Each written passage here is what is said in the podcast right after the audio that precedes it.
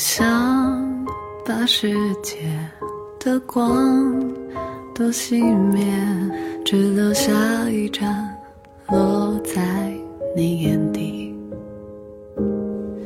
云上的红光正烫着，焦灼是生活所迫。Hello，大家晚上好，今天是二零二三年的九月十八号，今天是一个中国人都必须铭记的日子，九幺八。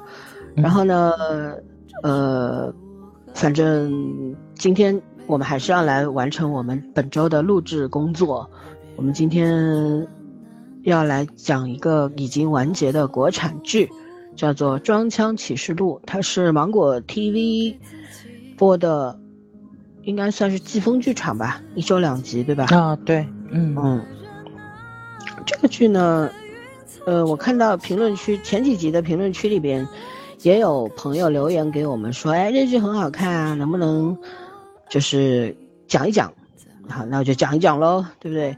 因为呢，嗯这位导演，呃，李默，我在他乡挺好的，然后三月有了新工作，新新工作这俩嗯剧我们都聊过，然后呢，我觉得这这一次《装腔装腔启示录》，我觉得是有进步的，并且呢，方向跟前两个作品的方向是不一样的。你看，我在他乡挺好的，就是讲在异乡工作的女性、男性、年轻的男女，呃，遇到的很多人生的困惑呀，职场上的困境啊，然后我记得是金靖是吧？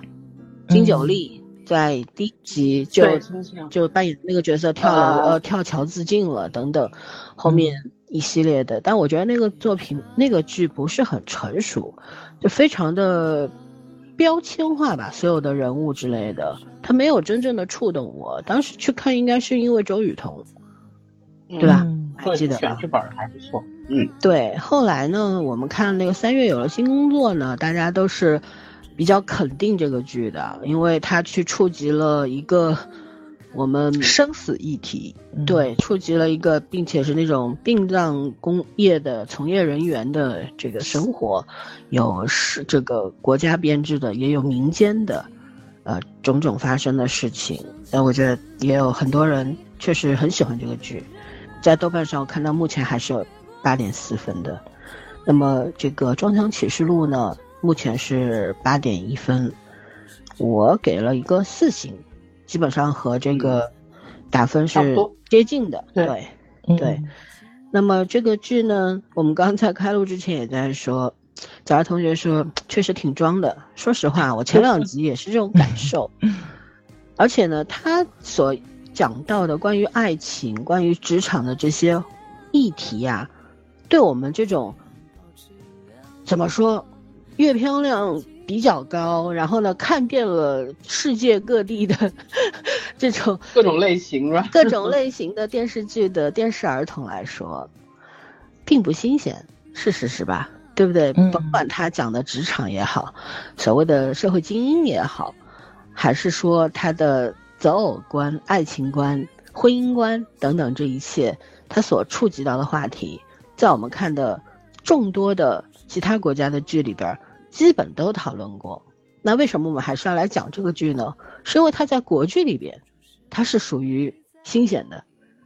为什么我们这些年，就是咱不说我们年轻的时候看的那些优秀的国剧，其实那个时候讨论的话题是非常多元的，而因为种种原因吧，这十十多年以来，我们看到的国剧，其实感觉就是越来越闭塞，然后呢，呃，能够聊的东西越来越少了。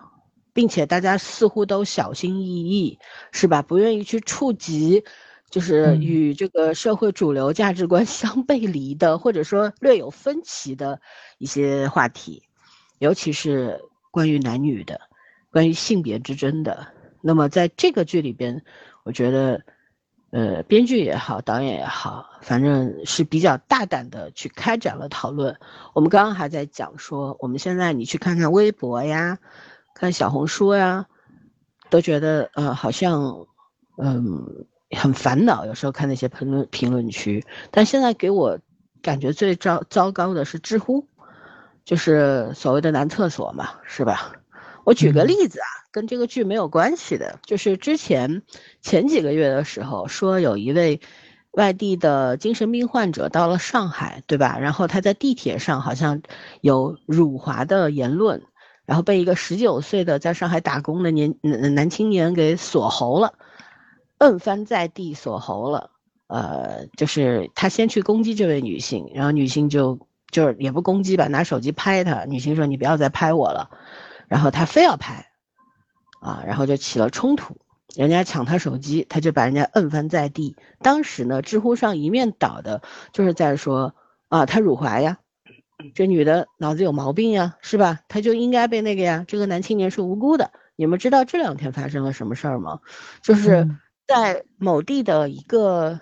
也是巴士上还是什么某一个公共交通工具上，有一位男性的中青年讲了一些辱华的言论，结果呢，一位中老年女性大妈出手将他锁喉摁翻在地，舆论又是知乎上的舆论，一边倒是吧？一边倒的说。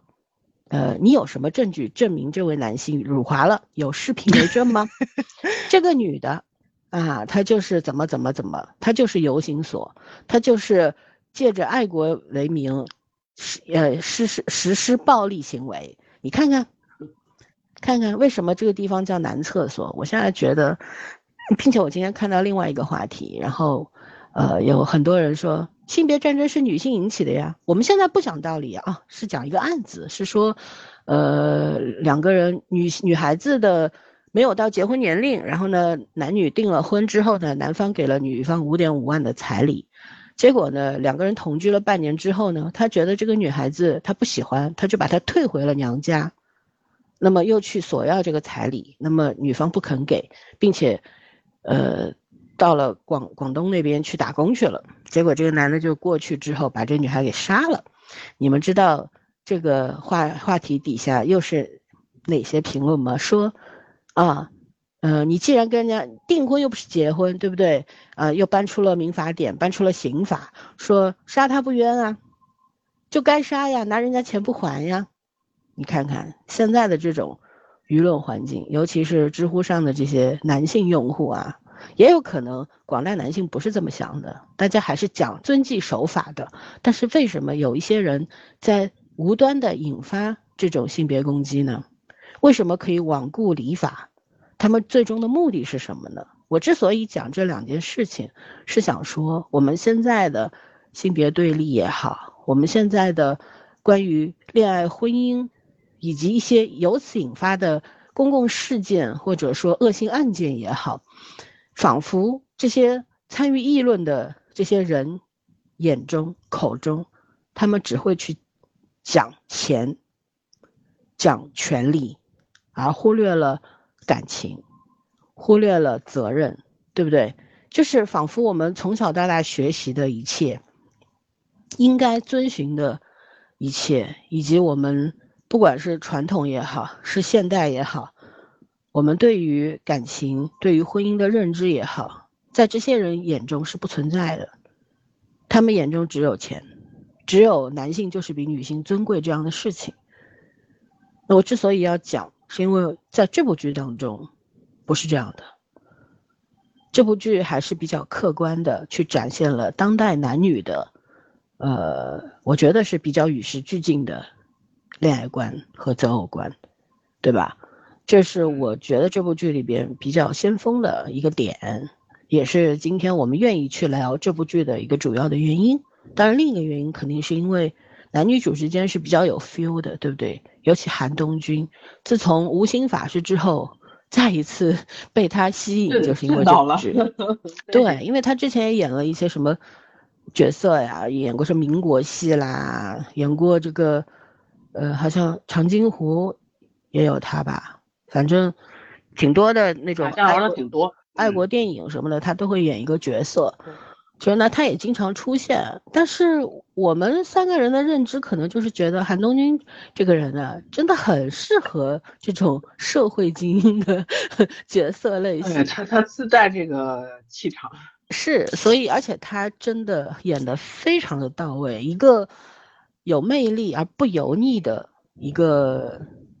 三十多岁的海王形象，其实也不能叫渣男，我觉得是海王。他是海王，但是他其实遇到真爱的时候，他就不海了，他就专一了，对吧？这有又很符合很多女性对于，呃，恋爱对象的幻想。所以说呢，我觉得这个角色是非常成功的。那我们接下来就开始来聊一些，比方除此之外，你看这部剧以及推荐这部剧的理由。来，早儿同学。这要让我先聊吗？没事，那就圈圈先聊，都行。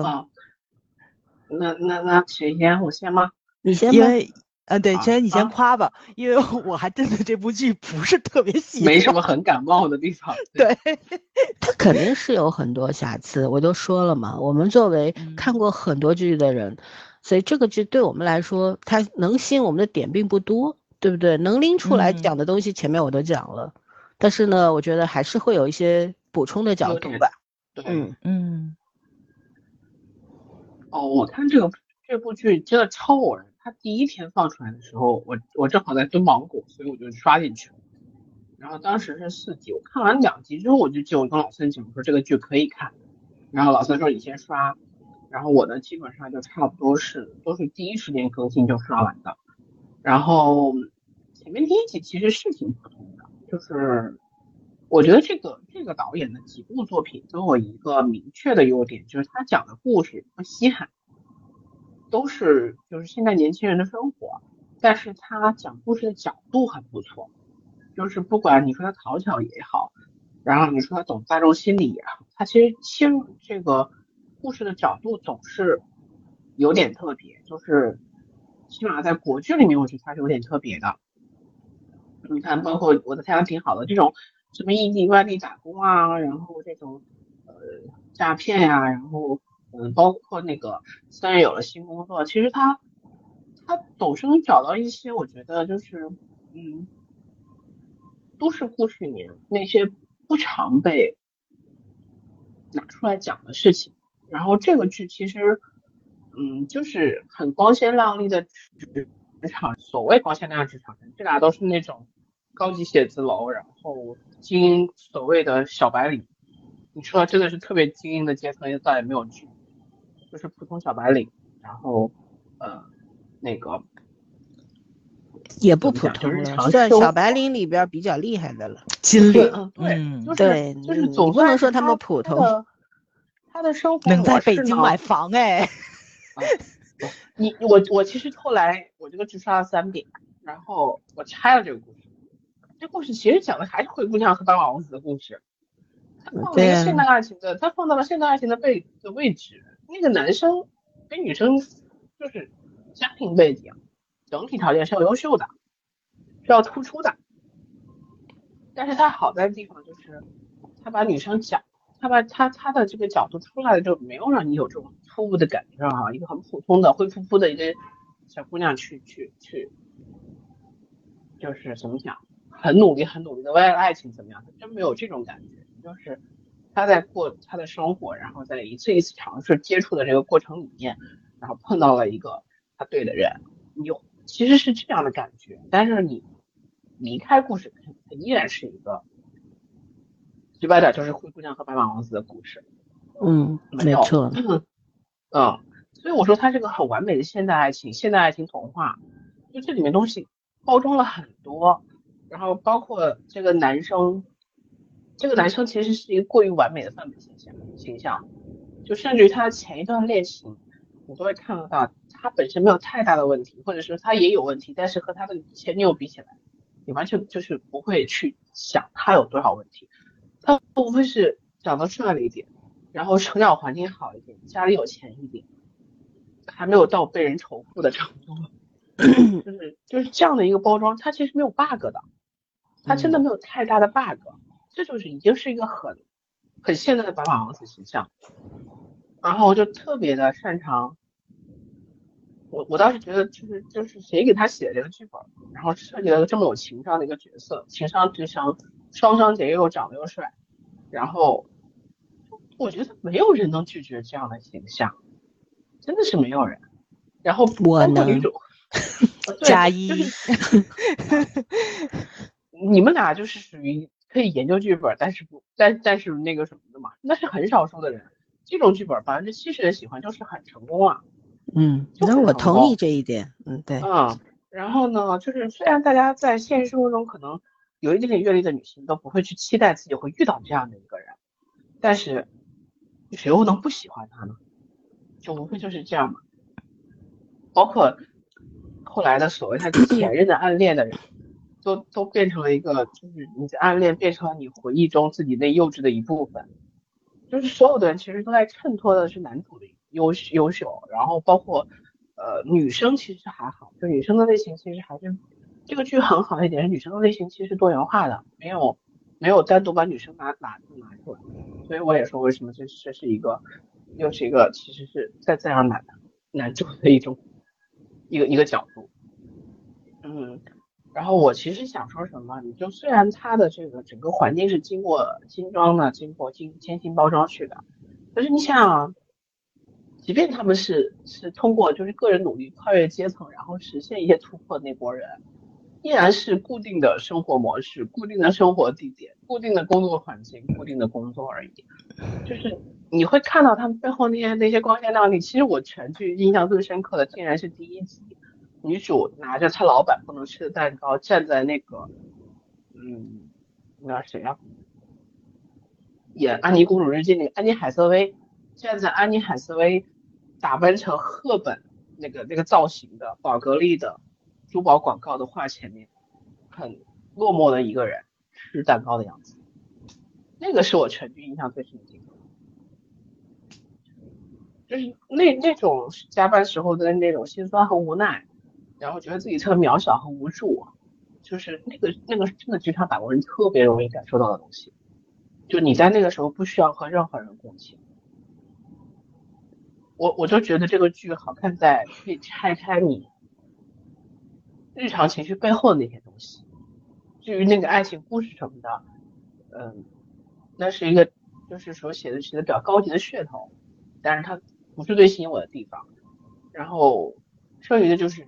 人的感情处理模式，嗯，我觉得好的地方在于，他终于这次没有王子和公主幸福的生活在一起，就 happy ending 了。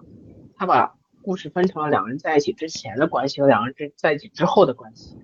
然后那段关系在目前中国的电视剧里面是没有人写的，起码近五年是没有人写的比他好的。就他是通过时间的这种磨合，两个人在一起的时间的磨合，然后经历的一些事情。然后慢慢的互相改变，为对方改变也好，为自己改变也好，然后最后成了那个很合适的、很匹配那一段。就这这个阶段的故事，我目前真的没有在国剧里看到过，而且是合乎情理的，而且没有用三年、五年、几个月，就顶多是日升日落和音乐的节奏快慢和造型的变化，是是让你告诉你时间过去了。嗯，甚至你当时转场很干脆，嗯，转的很干净，而且转的很合理。就，嗯，你我是没有办法挑什么他的毛病，是因为他这个故事特别老套，是那种成熟的老套，你你也很难去揪 bug，是不是？但是，就是你像老三说的，如果特别亮点的我依然是没有觉得，因为。怎么讲？因为这个故事的架构就放在那儿，然后，嗯，它无法形成一个很新颖的故事。但是，他把中间人人之间的关系写得很好。我我就一直觉得他把人之间关系写得很好。然后女主可能，嗯，比起她的爱情生活，我觉得她她周围的这些女性的关系，包括倪虹洁那个很很很刁钻的那个角色，包括她的前上司，就你在。从前面看，第一遍看和回头看的感觉是不一样的。你会拆很多很多的角度去看，然后你可能碰到那样上司，当下你会跟那个女孩子共情。可是你经过那个上司之后，你过了那道门槛之后，你再回头去看那个上司，那可能就是你的一个开始而已。然后这个上司他他有他自己的可怜之处，但是他也有他好的地方，就是他把每一个人的多面性拆解的很好。然后除了男主没有什么 bug，其他每个人还都是有有一点 bug 差，就是这个多面性在里面的。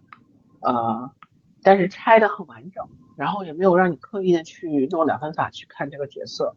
然后我甚至觉得这个剧里面没有任何一个人让我觉得出戏，包括群演，包括那些配角，就没有很大牌的明星。可是我觉得人选角都很合适。唯一一个小 bug 的那个不合适的人是他男主的大老板，就是他他那个公司的那个那个高管嘛。哎，那个是是是不是叫王什么来着？我我不喜欢他，因为某个伊能静某一段八卦绯闻男友。不是不是，那是他上司，他上司的上司。啊啊！就这个老头出现过两次，啊，气质非常不像投行的领导，国有国有国企的，像国企的，像国有银行的领导，但不像高级投行的领导。就只有他让我觉得气质上出了戏，其他人没有问题，我每个角色都没有问题。我也是很难再见到一部这样子投资的电影里面出现了，既不打老戏骨，也不打大牌明星，然后每个角色都演绎的很很很完整，然后恰如其分，所以这个戏我觉得八分我是可以给的。就我一开始想给九，后来我发现给不到九，然后八点五看一看也就还好，因为它架构太老了，我依然会觉得哦，就是个女性在追逐男性的。皇冠明珠上的故事，但是还好不是所有的女性都在追逐这一个男性，这是让我觉得心里面比较舒服的一点。嗯，其他都 OK，所以我觉得这个片子属于，嗯，如果你想看就是国剧轻松一点啊，对，还有台词很不错，演员台词功底也不错，然后台词本身也不错，就是一个你想把它当个放松神经去看的剧，然后同时又不想就是听外语的那种。很辛苦啊，一心二用听听，就是其他国家有这种更好的品质的同类型剧，但是你要，你要你要听外文，你要没有办法同时在做两件事情的时候，这个剧是个挺好的选择。嗯，八分我是可以给的。然后它的音乐也还可以，没有很特别突出，但是跟剧融合的不错，包括主题曲。嗯。我可以推到推，我可以推荐的。我觉得这是我近期比觉得值得推荐的剧。嗯，讲完了。讲啊，bug 一会儿再说，也没什么太多 bug。其实他给我的启示点还蛮多的，因为刷了三遍，每遍还不太一样。行，张二来。呃，我来先夸一下吧。呃，我觉得这个剧就是给我最大的惊喜，就是人设方面的设定是很惊喜的。一个是他在女性上没有回避掉女性对于事业的野心，然后对于那种就是欲望，对吧？你你你能看到里面有的女孩子就真的是在酒吧会会去跟人发生一夜情啊什么的，就是这种，就是你工作压力非常大，然后。对对，然后你需要放松，你需要去猎奇，在这个方面，我觉得其实人是一样的，他不分男人跟女人，就是女人去酒吧里面去猎男人，我觉得也是很正常的一件事情，他没有规避这种人性方面的这种，那我加个引号吧，劣根性的东西，哦，我觉得很，我就觉得很惊喜，就在这里了，他没有回避掉女性对于自己的欲望有什么劣根性，对，没错没错，嗯，是的是的，嗯，包括我觉得这些这些。职场上的女性都很大方，对吧？因为他们毕竟他们可能圈子差不多，你去的酒吧也差不多，然后你可能会在那个不同的工作场合，你就偶遇到了自己的一夜情对象，然后你会发现，就是。真的就是情欲如水，这一夜过去了就完了，所有的人对吧？没有什么痕迹留下来。加加微信也大大方方的，有没有可能进行一段新的感情，对吧？因为你从肉体关系进进行到情感关系，这种亲密关系的这种蜕变，它其实讲的是挺自然的。我觉得这个自然对于国剧来说就很难了，所以这是让我比较惊喜的这么一个地方。所以我就特别喜欢他对于女性的塑造。就像那个谁圈圈说，他没有把女性写的非常的完美，就即使是灰姑娘，对吧？你你也要跟杂草一样或怎么样，他没有这些个东西。我特别喜欢的就是女主在那个非常有钱的那个马总跟这个 对吧？就跟跟这个男主之间这个那种轻微的犹疑，我觉得那是一个非常正常的一个呃正常女性会做出来的下意识的反应。对，所以他所有的东西吧，就有点小小的虚荣心。嗯，对对，就是他没有规避掉这种人性上的东西，他没有把这个东西，对吧？就是啊，觉着一个特别完美的女性形象，你就应该脱离掉这些人性上的东西，就是一个圣母，或者说一个纯洁的白月光存在，就就恨不得把女人都拉上神坛或者立个牌坊的那种感觉，完全没有。所以我觉得这是。在咱们看的非常多的国剧，国剧里面就很惊喜的地方。然后第二个其实就是圈圈说的那个男主嘛，就觉得他可能是一个啊比较完美的童话白马王子的形象。但是我觉着其实也不能这么说，就是嗯，这个这个话题怎怎么说呢？就是我觉得要这么说的话，就是就是咱们这五千年的文化就这么一直呃惯性下来的，男性是没有贞操观的。就这个对吧？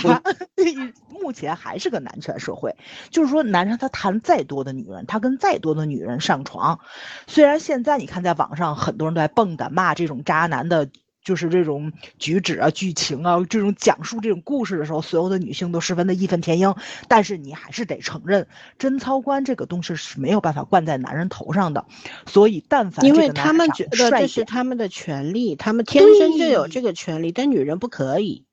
没错，对，女人，呃，就是一路排放过来的。男人是没有这个东西的，所以但凡这个男人长得帅一点，有那么一点点的钱，他的这个权利就会无限的放大。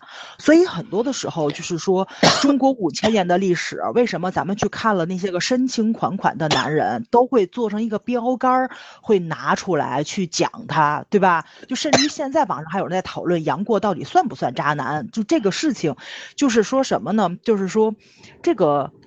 呃，这个男人他一旦祸国殃民了一点点，不管是金钱方面的还是这个外貌方面的，他就是可以把这个权力无限放大。所以说他就是十分的吸引小姑娘，他就是本身就是诱惑的存在。但是当他有这个权利去开始雨露均沾的时候，他没有去做这件事的时候，其实我觉得这个就不是深情，跟感情是没有关系的，这是跟人品有关系的。这是跟人品有关系的，所以韩东君这个角色为什么不油腻？我觉得就是他把这个角色的这个人品立住了。你是能够看到他虽然在撩这这些女孩子，他会去闻他们身上的香水味儿，但是你看到他闻到的是手，对吧？他没有说往人家脖子啊，或者说是一些个就没有人往人家隐私地方去凑。嗯，对对，他的那个分寸感拿捏的是非常非常到位的。咱们经常会说，就是好多。男性角色为什么演的那么的有？海王不是渣男，就是因为 对水平太高了。他 撩的那个尺度是恰到好处的，所以说他最后碰到了女主，他栽了这个跟头，对吧？就是我 我也加个引号啊，这不能叫栽跟头，他就是陷进去了嘛，陷入情网的时候，他的那个深情人设的这个人设为什么能立住？就是其实他前面铺垫了这么多海王的形象，是跟人品挂钩的，包括他。在飞机上第一次遇上女主的时候，他去要了那个毛毯，对吧？他他给了女主，他给女主闻香膏的时候，他也中间也也是隔了一个座位，他都是把这个边界感画的是非常的清晰明了的，对他撩的非常的有界限，所以我觉得这个东西就是，呃，是演员读懂了剧本儿去把这个人物演活了，所以他可能就演了他自己。哎，对对对对对，我也想说，你确定不是经历吗？是，所以他的就他的那个人设，我觉得是非常好的。但是我真的看的很艰难，就是我觉得这个人物时刻在崩的边缘，你知道吧？就我到第十二集的时候，我真的是实在是受不了了。就是我知道可能后面会有新的剧情，可能会打破我的既定思维什么。但是就是当他把他的手机给了女主，让女主去接那个于川川，就是喜欢他的一个女孩子的电话的时候，我就真的受不了了，你知道吧？我觉得永永远远追求你的女性都是跟你之间是有一种情感关系、情感链接在的。这个链接怎么断，决定权在你手里，你不能把它交给第三方，这就变成雌竞了。就他又回到了我非常讨厌的那个国剧的模式上去了，你知道吧？所以我就一直觉着，就是编剧挺老辣的，但是他那个老辣吧，还差点火候，就是。就是个别的小雷区，他还是没有办法规避掉，所以呢，他耍完全不一样啊。对，他耍了花招，可是他能换一个角度去理解。所以我就说嘛，知道圈圈要说什么。嗯，对，就是可能这就是他们就是两个人之间的这种情趣，或者是或者是怎么样的，我也没有带入于怎么讲，就是说我有我有一个朋友，他不看这个剧，因为他他的他他的感情经历被伤害过，他就说他一方面会觉得这个男人他会心动，另一方面他觉得这就是渣男。就是哦，我觉得他倒不渣，我一直没觉得他渣，嗯，他就会觉得这样的男人在现实中一定是渣男，所以这个就是我觉得就是你的感情经历，包括你对这个人物的喜欢喜喜好偏好程度，就会决定整个看剧的走向。我要不说这个剧，但凡不是他演，我真的看不了。嗯，所以所以我就说嘛，就是肯定后面会发生一些个什么的剧情去推翻我的这个认知，比如说于川川在做出点什么举动，就他现在做出的选择可能是一个最优解，就对吧？但是就他的 这个举动，就就于我来说，我是有点接受不了。那倒也没有，就是我我可以讲一下我看这个剧的时候两种想法，一种是早儿的这个想法，还有一种我觉得就是有一些关系，因为你要。他想要的是女方百分之百的信任，而不是让两个女人去竞争。那么这件事情，如果我当着，哪怕我当着你的面，我在手机里打开了这个公放，呃，不是打开了这个叫什么来着？是叫公放吧？然后对公放就对外放嘛。嗯，对这位女性说，你不要再纠缠我啦，我并不喜欢你，我已经有女朋友了，请你不要再做这种事情。但是假使对方就是正牌女友。表面上相信你了，内心仍有疑云。内心会有想法的。对，人有疑云呢，因为他没有办法二十四小时看着你。那么解决这个问题的方式就是，OK，你来解决。我我你当着我的面解决，对你解决就好了。你解决了是最干净利落的，后面就不会发生后续的事情了。我觉得就从这个角度来理解也是可以的，并不存在此境，对不对？嗯，对，所以说我没有。如果这个男人说我没有男朋友，我 就在这儿，你知道吧？这个不是，这不是不是不是男朋友的问题，我觉得就是两两个角度，其实你都可以去讲。角度问题。嗯，是的，是的，不，但对于我来说啊，我其实当时就觉得，如果这个男人真的就是说，哎呀，就不接他电话或者怎么样，说就是就是我不会理他，这这个将来有可能会真的变成雌竞。反而他这个处理我还挺喜欢的。嗯。嗯，还有就是什么？我觉得这个导演的镜头语言其实相对来说，我也是很喜欢。就是圈圈特别喜欢那个他站在广告牌那块吃那个蛋糕的时候，就是咱两个想法有点不一样。我觉得那个时候其实就是一种女性的欲望跟野心的一种展现，就她想留在这个大都市嘛。其实那个时候你是看到他处理人与人之间的关系，像他处理他跟王王王律之间的这个就上下级关系的时候，他还是用一种。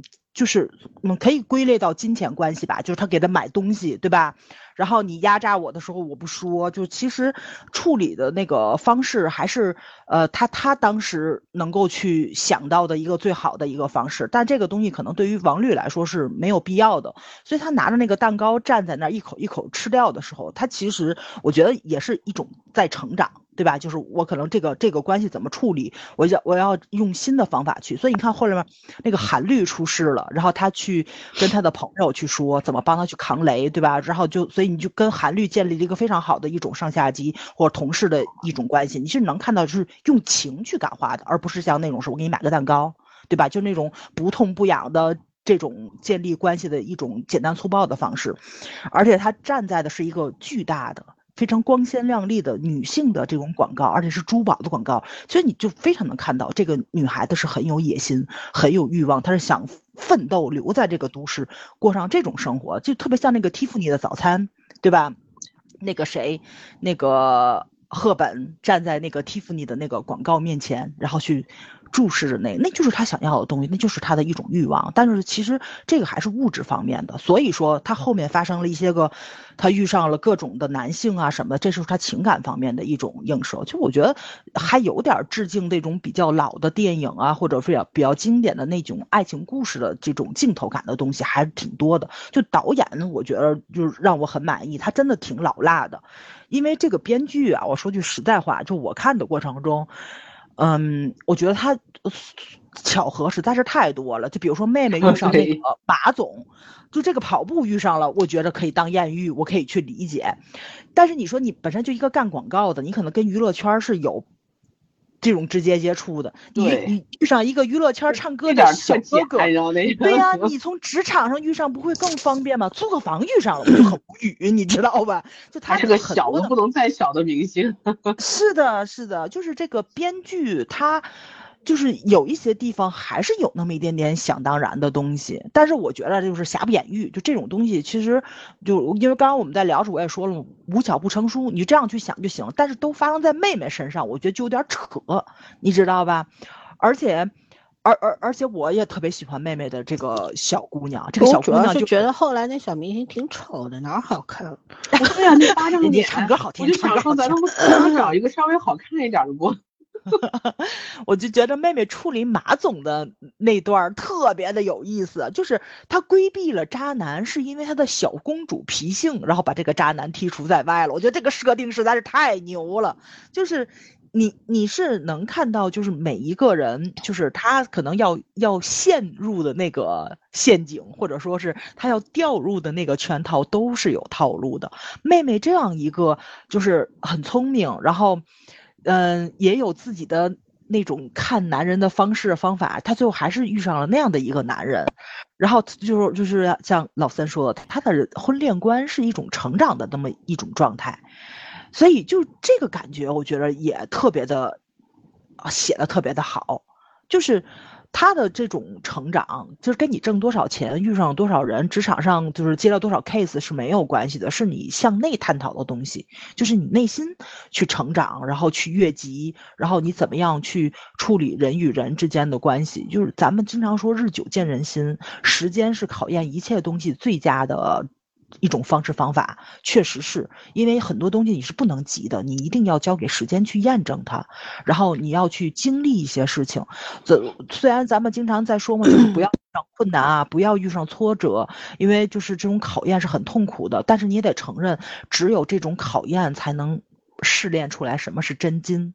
所以它其实这里面呃发生的所有方方面面的事情，呃，你多多少少是能。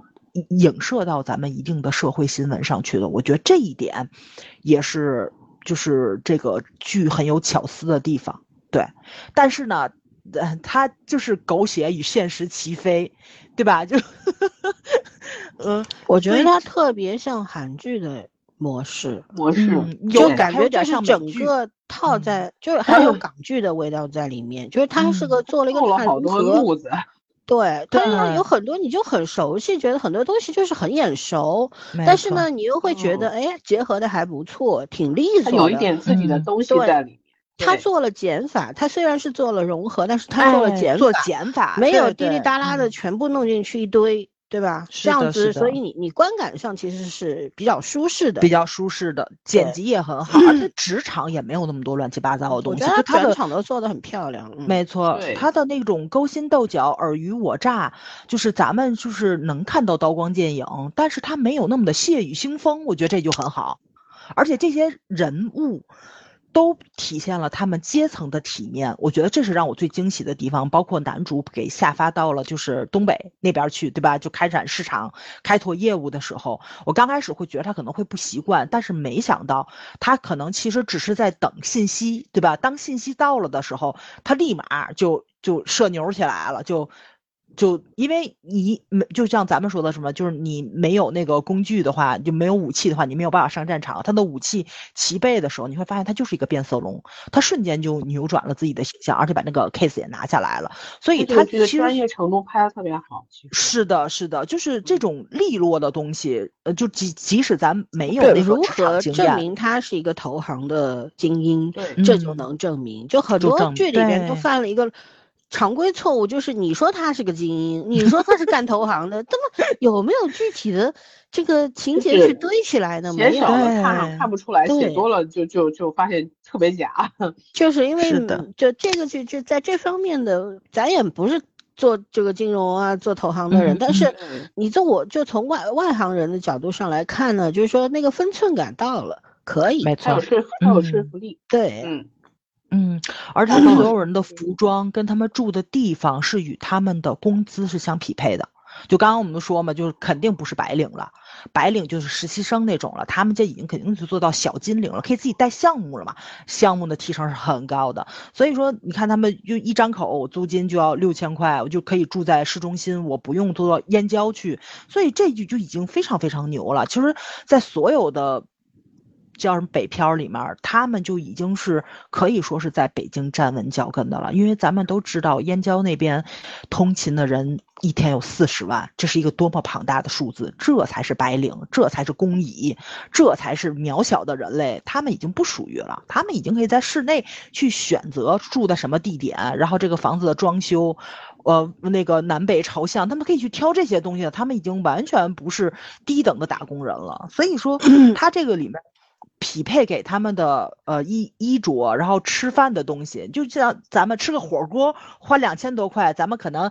呃对吧？你还会心疼一阵儿。你看那个女主虽然很无语，但那个女主也是瞬间的就就刷了。对，吃顿饭两千多块钱吃顿饭，对于他们来说随便买随便买一对戒好吗？随是便啊是啊，出来就买了个卡地亚的戒指，还买了一对儿。你这，所以说就这个还有东西，那笔记本电脑不修就直接换成直接买了个新的对 对对对，他们还所以他画他们说，哎呦，小金领儿是吧？它里面所有的那个就是这个东西是合乎逻辑的，因为女？主是做并购的律师，嗯然后呢，他们其实一个项目是红圈，对就他是红圈所，然后他一个项目做下来之后，其实是收益是很高的，他拿提成拿的很多的，所以他其实嗯没有很差钱。没错，对，就是它这个环境构建是合理的，就是没说就我说那个税负它是合理的。不能买他没有房要去必是未必仅仅是因为没钱，更多的是因为还没有资格买房，户嗯口我只是不能在北京买房，他在其他城市能买好几套了，应该。嗯是的，是的，所以他这里面所有的东西吧，就是，嗯，展现的就是干脆利落，就是你看着不那么的难受。咱们的国剧恨不得给你一一冲冲个六十集出来，看了焦头烂额，但这个没有，就这个方面是我觉得我非常满意的就地方。十四集能讲完一个故事，讲清楚了，就挺好的。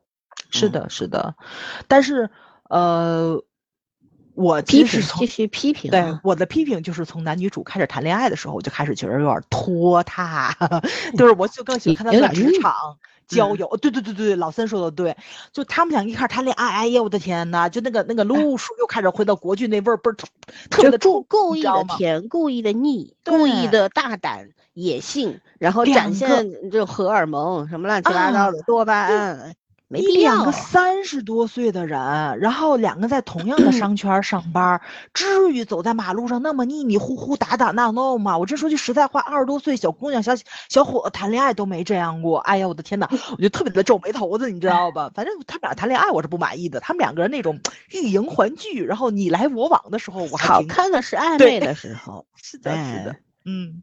对，永远都就是是暧昧的时候好看。好看，一谈上了就没意思了，而且有时候你是编剧是为了制造都挺奇怪的。我觉得其实它我觉得其实是个时间时间阶梯，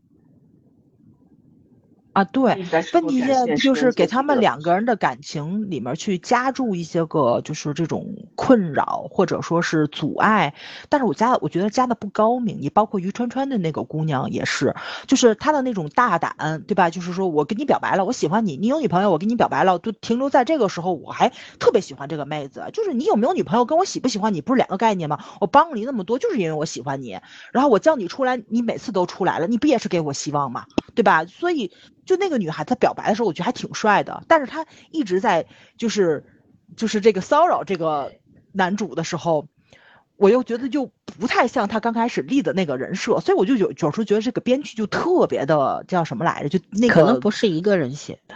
对对对对，有点他是三个跌宕编剧起伏。是的，嗯是的三个编，剧嗯，而且里面有一句台词特别废，我全天对这个剧本两个特别不满意的地方，就是有一才的特别废，出现在后半段频繁的出现。不管你做怎么样的决定，我都支持。我心想，我他妈的，就跟那个港剧说翻白眼儿，来吃个打边炉，不是吃个打边炉是一样的。嗯，从头到尾都在吃打边炉。给你下碗面啊，就不要不甘心啦。特别废的一句废话，你知道吗？跟跟整个剧本呈现不对称结构。还有就是那个马总，我觉得这个角色写的非常非常好，而且那个谁演的也非常非常好，就耿乐。乐，嗯，对，真的是，哎呦，就这种老戏骨演这种角色，不是信手拈来吗？但是他演的真的就超级有味道，就那种创一代的感觉，是吧？就演的特别的到位，心思而且深沉。对，就是，而且就当时那个谁，就是女女主说嘛，就她看他的眼神势在必得，就他有点紧张害怕的时候，就真的是我觉得耿乐演的特别的到位。对，就他每一个。喜欢他的阶段，其实他都没有说过，但是他的眼神确实是有变化的，侵略性啊，或者说，就是他也知道女主看穿他了，所以他们两个人在那个，就是那个说烧仓房的这件事情的时候，其实两个人就是在交锋，而我就觉得非常的，就怎么说呢，就这个东西，他是一个完全上位者。没错，又能奈我何？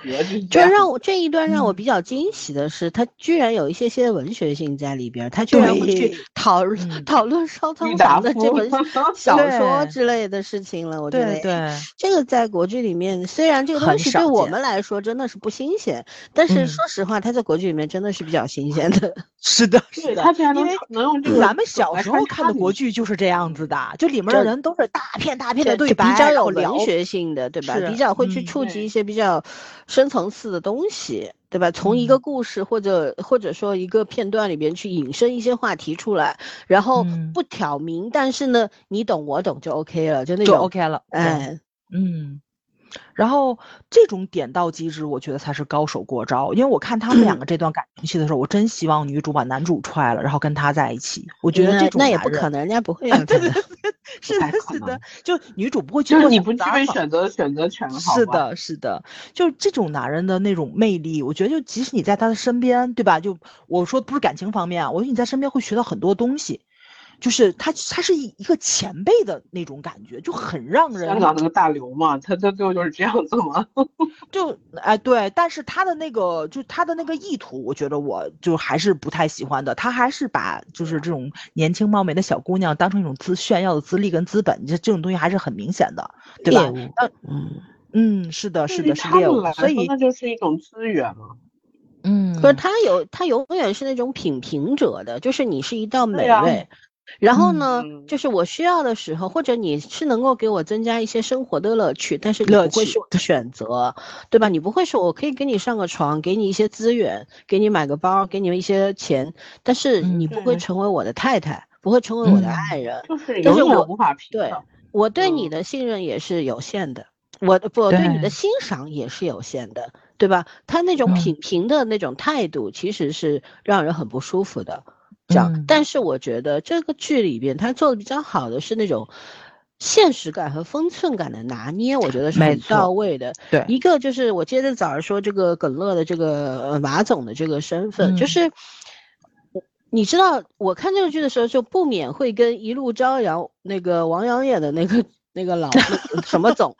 对比去做对比，对我觉得那个剧为什么我从一开始觉得这是个垃圾剧，到后面你看不是出了很多问题吗？又说什么原来的编剧被踢走了，后来的就写的不知道写的什么狗东西，然后到最后就把两个女孩写的又很惨，等等，就是就觉得很割裂、很悬浮嘛，整体的感觉。包括你看那里边那个谁，李兰迪演的是叫李兰迪对吧？演的是一个红圈所的律师，然后从一个二本的。法学院突然间变合伙人了，都对，就是一步步乘着就平步青云了。因为男人给他托底，所以呢，就是也可以接受他的错误，就是包容性非常高，然后给他人生的指点等等等等。我其实异常讨厌王阳明这个角色，为什么呢？我觉得就是说，就是到了这个位置的人，他不会做这件事，因为他满手血腥。他绝对不会因为爱你一个女孩子，爱你一个小姑娘，我可以为拿我的事业来开玩笑。是的，没错。不突然那个人性就恢复了，你知道吗？不是人性本身就很复杂，有正面的，有负面的，有阴暗面的，对吧？这个没关系，就是说我是觉得说他是不会有这个仁慈在里面的。嗯，而耿乐演的这个马总，他就是他就是那种野兽型的，他从来没变过。他从没变过。一开始踩了狗屎，他想要挺想要跟这个女孩子有一段露水情缘，是不是？他也没想过要要妹妹跟他怎样怎样。他这妹妹这种质素的女孩，绝不是他的目标嘛。对啊，他就是无聊的生活需要些调剂。但是你看他骑着自行车去，明明劳斯莱斯在后面，他哎，他就是就是要搞你啊，就是要检验你，看看你到底是什么 货色，你知道吗？这个是我觉得就是说这个点让我非常讨厌他。但是后面。他他的他的分寸感体现在哪里？就是女当女主去揭穿他，或者甚至是说语言上对他有产生攻击之后，他也作为一个上位者，他是有那种很含蓄的东西。即便我心里有点不高兴，但是没关系，因为你跟我不是一个阶层的人，我对你的这点包容是是会有是有的。就是这种，就是我有在有一期节目里面我讲过的，就是是就是怎么说呢？家境非常好的人。嗯，或者是你比方创一代，像他这种创一代，我觉得他有北京有四合院，应该不算一代吧，怎么也得是个二代吧，对吧？说不定是有别的背景的，红色背景之类的，对吧？就这种人没有发现而已。对，然后像这样的人，就是他装也会装的极其有教养，装成一个对，没错，对吧？就是我说的分寸，就是这份装，这个装腔启示录绝不单单是指男女的。这个马也有一份，他的这个装就是年轻的女性非常迷恋的东西，就是觉得哇，你好绅士啊，你好有派儿啊，那种那种感觉，你知道吗？你又又有钱又多金，然后身材保养的这么好，然后又有很有能力很有魅力，就会对她完全就星星眼的那种，但是。你跳出，就我们作为观众来讲，又是有点年纪的观众来讲，就是这种角色见见过挺多的，但是能够把分寸感讲到这个程度的国剧里真的很少很少，几乎没有。他甚至让我想到了谁，你知道吗？王志文在那个王志文，对对对，天道里边演的那个那个叫有那个味道，嗯，对，很相似。就是说，是丁元英吗？啊，丁元英就就有那种感觉，就是说。呃，怎么说呢？作为一个高高在上的人，对吧？你要他上帝视角那种有普通人的这种敏感、仁慈，然后因为受到刺激，情绪变化很大，波动很大，然后情绪上头，对你进行反击、攻击，这些东西在他身上都是不存在的，不存在的。他对自己的要求就是：我既虽然目空一切，但是我是目标清晰的。对吧？你既然不是我想要的那个人，你对我产生任何的攻击，对我来说就是微微一笑而已，因为不会伤害到我。对，这样，所以他把这个角色诠释的非常好。是的，但这种你我说的分寸感好，就是是是什么？就是这种这个角色被他演好了。嗯，剧本上未必写的这么好，但是这个演员把他他演的很好。对的，是你包括像韩东君那个角色，为什么说也是我理解早上说的，就嗯，总是觉得他下一秒钟就要就要崩。崩掉了，但事实上他没有崩掉，就是我觉得也是。我为什么说韩东君这是他本色出演的？我觉得他太熟练了，你知道吗？他太他太熟练了，知道？你你演的话没法这么自然，有些行为就是对我觉得好自然呐，这个很厉害，你知道吧？啊，这不像演的。对对对，是对，你看你们让我觉得我那都看出来那是演的，他本人不这样。但韩东君真的好自然呐，就这个这个溜劲儿。我我真的觉得有一些地方是他自己的，有一个地方特别明显。第二集里面他。不是让女主救他吗？嗯，就是他不是被那个富婆骚扰，然后让女主救他吗？然后他他他他俩不是在那个那个吃下午茶的时候说看电影，你记不记得？然后他就坐到女主旁边拿他耳机的那个啊，他太会了，你知道吗？就是那个行为既不小心撞一下肩膀啊什么的，而且我我为什么说他本直接探进了安全距离，但是又不会对你有冒犯？对，而且他还说了一句对不起，啊，太会了，真的太会了，啊，我就觉得哇，他这不是演的，他就就是这样子的。对。你知道为什么我觉得他是本色出演？首先，韩东君的本人的身份和剧中这个身份，除了职业不同，对，其实是很贴、很贴的、很相近的。为什么韩东君本来就是个富二代？他是从小在国外读书的，回来之后参加我们的高考，他连中文都不太熟悉的那种人，他是这样一个人，看不出来吧？对不对？然后。他在我看过他和王一博啊什么的，有一个就是冲浪的那个综艺啊，对对，夏日什么那个，对你去看他的表现，他就是这个样子的。然后他和他和那个谁，就是，哎，那个女孩子长得挺高的那个，我知道那个女孩子，呃，乔欣。是从小长到大的闺蜜，发小。你想想看，他俩好像有点什么亲戚关系是？不是，就是朋友，好朋友，发小，青梅竹马，真的很很亲近。对，所以你可想而知，人家是一个什么样的环境里长大的人，他身上的一些些的那种绅士的风度，他的一些些的贵气，他的嗯完好的教养等东西，是他与生就是他他本人的东西，他不是演出来的，带着的东西。对，然后他其实为什么我说他拿捏的特别好？如果不是他演这个角色，这个剧我是不会看的，就这句话。嗯，这个角色真的好难驾驭。原来的男主我肯定是没有兴趣的。是你知道为什么吗？就是说，比方说他在处理，就当时是，呃，那个川于川川跑到他们家嘛，然后女主跟他两个人在那边就讲讲死 话，对吧？在那边，然后他在后面，女女主脸还过敏了。对，他在后面就是女主讲到他什么什么的，他就配合做动 作、小动作什么的，他的那种露出来的那种笑容，就是那种要死不活的那种很。没法形容的笑容，但是那个笑容很吸引人，就那种笑容什么，我觉得这个人就是在这个环境里面长大的人，嗯，你知道吧？所以他他很多东西就是就是他自己的，他绝对不是说我看了剧本以后编出来的，我我上升了以后。他演是很难的，他的一些台词。他演是在无心法师里的那种才叫演好吗？对，是。他演个富二代，演个精英男，对他来说太轻松了。就是就是点事儿，很很随意的就拿捏住了，所以他才能把这个角色演得这么舒服，就是这样子。所以所以他到后面他的就遇到了真爱之后，对吧？他也会表现出，比方女女主是一个比较邋遢的人，吃完东西外卖乱扔啊什么，他每次回去他会有不开心的，他会有就也会上脸，他会觉得为什么不清理掉或者怎样。但是女主你看第一集和最后一集就是对比了嘛，中间对。然后女主跟他就是讲我我开会特别忙，一直没有停过，很对不起的时候，当女主学会说很对不起的时候，他马上就没有不开心了，因为 OK 我理解你了，就这种转变，当你你对这个人仅仅是好感，以及你真的爱上这个人，愿意跟他继续走下去的程度是不一样的，所以呢，他表现出来的方式也是不一样的。原先有点心不甘情不愿的，你把我家弄脏了，对不对？但是后面就变成了 OK，我我理解你，我们去吃饭吧。对，我愿意把我们共同的家弄干净，就是这个样子的。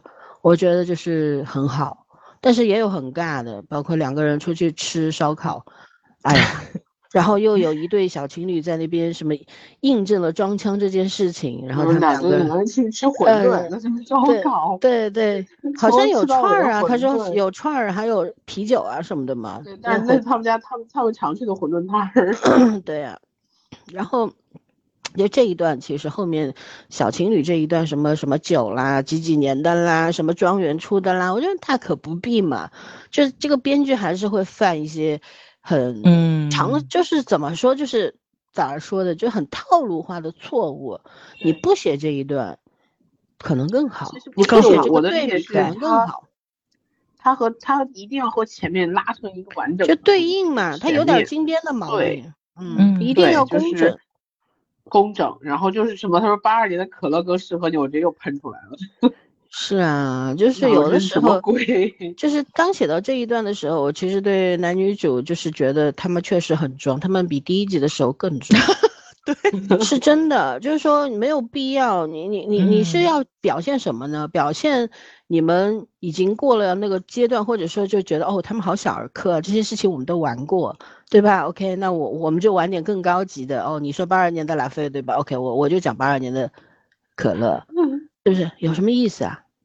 没意思啊！对我来说不形成任何的幽默点，嗯，其实反倒他们去露营，我觉得挺幽默，也很也也很温馨，就是忘带了很多东西，但是玩的依然很开心。然后两个人转天早上起来，对，后来发现还是过来受罪的，咱们还是回市里吧。就我觉得那个感觉也特别好，这才是一个正常的一对情侣，好吧？这是正常的人的反应。对他有去讲说，你你看你打嗯忙着打电话，我们约好的，就情侣之间常常常常发生的矛盾，就是我们想嗯好了要去露营或者去度假，然后呢，我们应该共同去收拾行李啊，等等啊，对吧？而不是你嗯一直一个人在那边啪啪啪联系工作，然后我在这边忙死忙活的收拾东西，对呀，到最后交代你的事情什么都没有没有做好对，对不对？然后我嗯也有忘掉。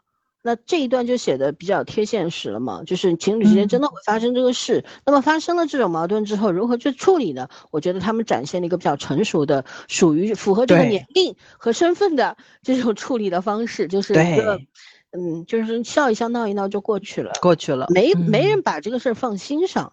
没错没错，对吧因为大家都知道，工作还是很重要的。是靠这个吃饭的嘛工作的。时候都上头，所以互相理解一下。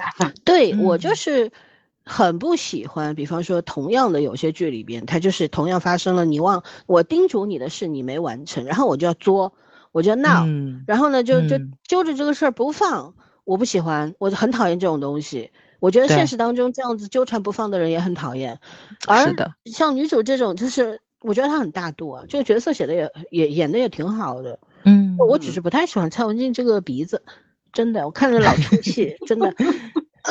但是我觉得他演的也不错啊，就是说，对演技还嗯可以，呃嗯，该妖的时候妖，该美的时候美，该纯的时候纯嘛。她有嗯各方面的很多元的一个女性的形象。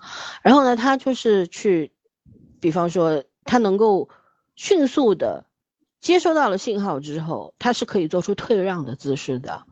对对吧？我是可嗯以包容你的，只要我们把这个问题聊清楚，那就也很符合他作为一个律师的，啊、这种没错，逻辑思维能力嘛嗯对吧？就是很果嗯断程度，嗯，是的，对而且就是你，你我不是一个被情绪控制的女人，控制的人不是嗯对。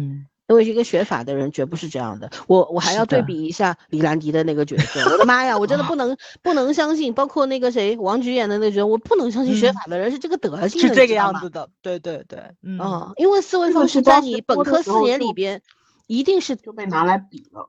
不是已你经养成原来原来可能不是这样的人，但是你只要读法学，是你的就会变成这样，思维方式一定会变，你绝对不嗯会是这种。你要是像像王菊那种思维方式的人，他毕业都毕不了，他怎么做答辩？那那德嗯行，对不对？就没有嗯完全没有说服力嘛。但是你像这里边的几个律师，包括他的那个上司，一开始就韩律嘛，一开始也是就是反正脾气很大啦，然后觉得自己很有摆谱啦，对不对？自己很嗯重要啊，就这种。可是当他他的转变是什么？就是当他人生出现困境的时候，他迅速迅速就明白了，在这个时候雪中送炭的人才是珍贵的人没错啊！我嗯我觉得这点就写得很好。还有就嗯是那个、那个女女孩，那个那个那个叫啥来着？哪个？就是那个老公出轨的，哦，就是那个啊啊，我们都知道哎，倪虹美玲洁演的，美对美玲刘美玲美是？吧？嗯嗯，我嗯我觉得她就是她，虽然一开始拿腔拿调的，也我们上海女人不这样，坦白讲啊，就是做的要死。呃是她这样，不是上海女人这样。可是呢，就是她和她和王律的那一段在家里面吃西餐，然后看那，个笑死了，闷傻大闷片那一段，哦我觉得喜马拉雅粉盐也不是什么来着，笑死我了。我后来看那个大门片，两个人都要想要睡觉，但是强撑在那边不，我就是就是比你更文艺的，哎呦，呃，哎呦，太搞笑了。对，我觉得这个都写的这种小很有趣味的小段子写的嗯特别好，很有很有意思啊，对不对？嗯所以呢，就是这个剧呢，就是真的是优优劣势非常明显的嘛。就有些嗯东西它是有创新的，但是有一些东西又非常套路化，对，对吧？你嗯包括女嗯主到那个马总的那个四合院去参加看什么展览之类的，然后美术展，嗯，对，一开始看大家都穿成那个德行，然后他迅速的去去花钱换了一套花了几千块钱去换了一套衣服。我觉得那种果断，因为目目标很清晰嘛。而且特别有意思在，他就是就近去买了，但是他没有想到胡同里的衣服居然比商场还贵，他还问了一句多少钱，然后三千多，好要了，对，笑就是死我了，都要就是怎么说呢？我我从来不觉得，不管是男女还是老少，在追逐名利这件事情上是没有错的。没错，但是嗯用什么方式追逐，嗯，是的，用什么方式实现，对吧？你是把自己卖了，把自己贱卖了，还是说我略略用一些手段凭，段但是本事嘛。对，对啊最终最终我还是有谱的，我还是在原则之上的，我没有就无底线的，上限很低，下限没有的这种状态是不不存在的，在这个剧里面，对吧？嗯我觉得女主做的一切事情，可能会有人会嘀咕，会觉得，哎呦，那女人怎么目的性这么强呢？怎么傍大款呢？帮帮忙他就是那样的工作环嗯境不啊，现实当中干这种事的人少吗？少吗对呀本来就很多呀干这种人，你像那个什么主播，对吧？后来那个另外一个啊对啊帮那另外一个大款的那个女老板的那个包养的那个女女女网对，我觉我觉得那个姐姐也挺逗的，啊，也挺逗的呀。就他目标也很清晰啊，我又不想要干嘛，我也知道你有太太，我就是为了钱，对吧？你可以骂我嗯低贱，你们也可以看不起我，但是我的工作就是用我来哄你们开心，然后你你拿钱给我，给我资源，让我过得很舒服对说说实话，世人为何要看不起他呢？对，对吧？我们现实嗯生活当中比这种人烂的大多了去了，好不好？去了，对没，为什么要在网络嗯上装的道貌岸然呢？这点我也不太明白。你是什么就是什么嘛，对不对？嗯他的那种坦诚、那种真实，毫不掩饰，那种赤裸裸的东西，你是会看不起他的。但是我觉得，我也觉得他很真啊，这总比那些假惺惺的人好吧？所以他这个“装腔”两个字，就这个题目，我觉得起的非常非常的好。就是什么叫装，什么叫真，其实就是真真假假、虚虚实实。它这里面变换了非常多的东西，就是人性的复杂，它展现的其实还是挺到位的。就是这种叫什么啊，城市丛林里面的这种弱肉，那就这种丛林法则，它其实展现的非常的到位。就是有的时候你可能是那个猎手，但是同时你也是别人的猎物，他那个感觉，嗯。没有在讲阶级，但是那阶级感是无处不在的。然后你也没有觉得谁比谁高贵，对吧？咱也没觉得那个有钱的人就特别的高贵，发现有钱人也很低劣。我觉得这个东西就特别的有意思，因为刚开始大家大家都觉着妹妹这个女孩儿就可能总总想傍大款什么，但是你发现没有，妹妹其实就是想真的就想找一个对她好的人，然后结婚，对吧？有的时候你想象的和你能做到的是两件事情。没错，对吧？他嗯选择那个有点儿心理扭曲的男友，其实也嗯他不是说了吗？我列了一张表，他全对，他能符嗯合这张表上起码及格以上吧？那我就可以选嗯择。他没有喜欢这个男生，哎，他只是觉得这个男生对他他好，只选了一个标准。对，所以他后面其实对这个男生分手的时候也是有歉意的，甚至男生转身走的时候，他还追上去追了几步，这个样子。我觉得就是嗯他的那种，我对你是有亏欠的，但是你对我也有伤害的，这两层意嗯思都表表现得很清晰嘛，嗯，对吧？然后嗯我觉得妹妹就是她拒绝马总那个，真的是也不是拒绝，就觉得你再有钱又怎么样，跟我关我屁事啊！你瞧不嗯起我哎，对吧？我管你是劳斯莱斯还是自行车，我不需要你啊。对，我觉得妹妹就是那种现现代女性的、现代年轻女性的这种真实形象，就是嗯我并不是每个人都就是想要追逐这种什么这个傍大款的富豪阶级的，也不嗯是了。他们内心也有美好的对爱的幻想，也有对婚姻的那种美好的憧憬，他？有他自己的准则，就这个，这才叫真的小公主了。你得有傲娇的地方才能叫公主，你连傲娇都没有，你这个舔狗哎，你配叫公主吗？你只是作而已。他拒绝他那个上司，他那个什么哥，胡胡总是胡吧？胡歌，哎，胡歌。啊胡然后我觉得也也挺好的，对。对，就是那种，反正我也不喜欢你，我明知道我就一再的拒绝你，到最后人家找到了女朋友，他也是祝贺你啊，就是他也没有觉得有什么遗憾的呀，对我我本来就不喜欢你啊，我不因为、嗯。不会因为你对我好我就感动，也不会因为你嗯。喜欢别人我就失落，没。不，我，就是我嘛，嗯我想嗯。要什么，我一开始可能很迷茫，但是后现在我知道了呀，我就是想要一个能够陪我笑、陪我哭，然后跟我好好的过小日子的男人。所以这个小小歌手什么也还没有，只是在酒吧唱唱歌，但是他也没有想过我要坐在宝马车或者劳斯莱斯车里面哭泣啊，我愿意跟你一起骑自行车啊，这样的女孩多好呀，嗯，对吧？你知道弹幕里边我看到一句话，我就觉得这种这种言论就很恶心。他说：“啊，妹妹不就是个二手货吗？”哦，真恶心。我靠，你把人当货物是吗？电视剧里边，我之所以觉得还蛮欣赏这部剧，我是觉得甭管剧里面的人是符合你想象的所谓好人、正确的人，还是所谓就是比较坚硬的，或者说比较。呃，虚张声势的，对吧？心眼儿多的等等，他们都是人，因为人就是这个样子的，人类就是这个样子的。他所有的好坏，你眼里的所谓正确不正确，都是真实存在的。